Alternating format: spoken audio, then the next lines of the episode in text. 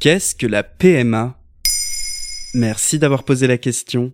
PMA est l'abréviation de procréation médicalement assistée. C'est un acte médical qui permet de concevoir un enfant. En France, la PMA s'adressait aux couples hétérosexuels ne parvenant pas à avoir d'enfants. Mais le projet de loi bioéthique proposé par le gouvernement en 2019 prévoit l'ouverture de la PMA aux femmes célibataires et aux couples de femmes.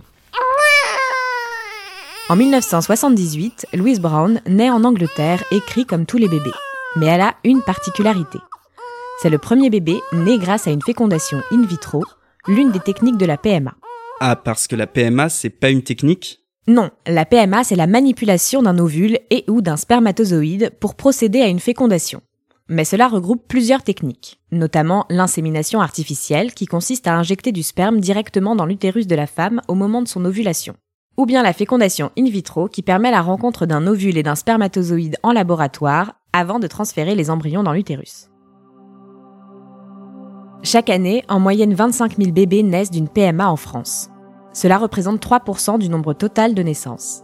Les chances de succès des PMA sont très variables et il faut souvent procéder à plusieurs essais.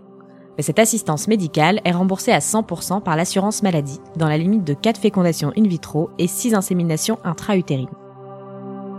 En Belgique, la PMA est ouverte à toutes les femmes depuis 2007. En France, par contre, jusqu'en 2019, la procréation médicalement assistée était réservée aux couples hétérosexuels dont l'un des membres est stérile ou porteur d'une maladie grave.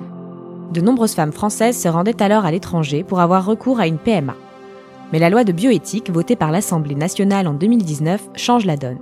Pour 55 contre 17, l'Assemblée a adopté.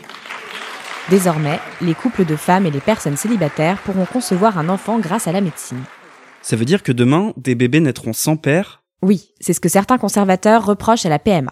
Mais force est de constater que c'est le cas depuis de nombreuses années, PMA ou non. Et de nombreuses études concluent que les enfants issus de familles homoparentales ou monoparentales ne vont ni mieux ni moins bien que les autres enfants. Un autre type de critique est cependant adressé au projet de loi bioéthique par les mouvements LGBT comme Stop Homophobie ou l'Existe Transinter.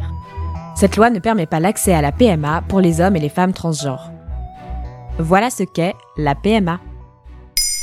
Maintenant, vous savez. En moins de 3 minutes, nous répondons à votre question. Que voulez-vous savoir? Posez vos questions en commentaire sur toutes les plateformes audio et sur le compte Twitter de Maintenant, vous savez.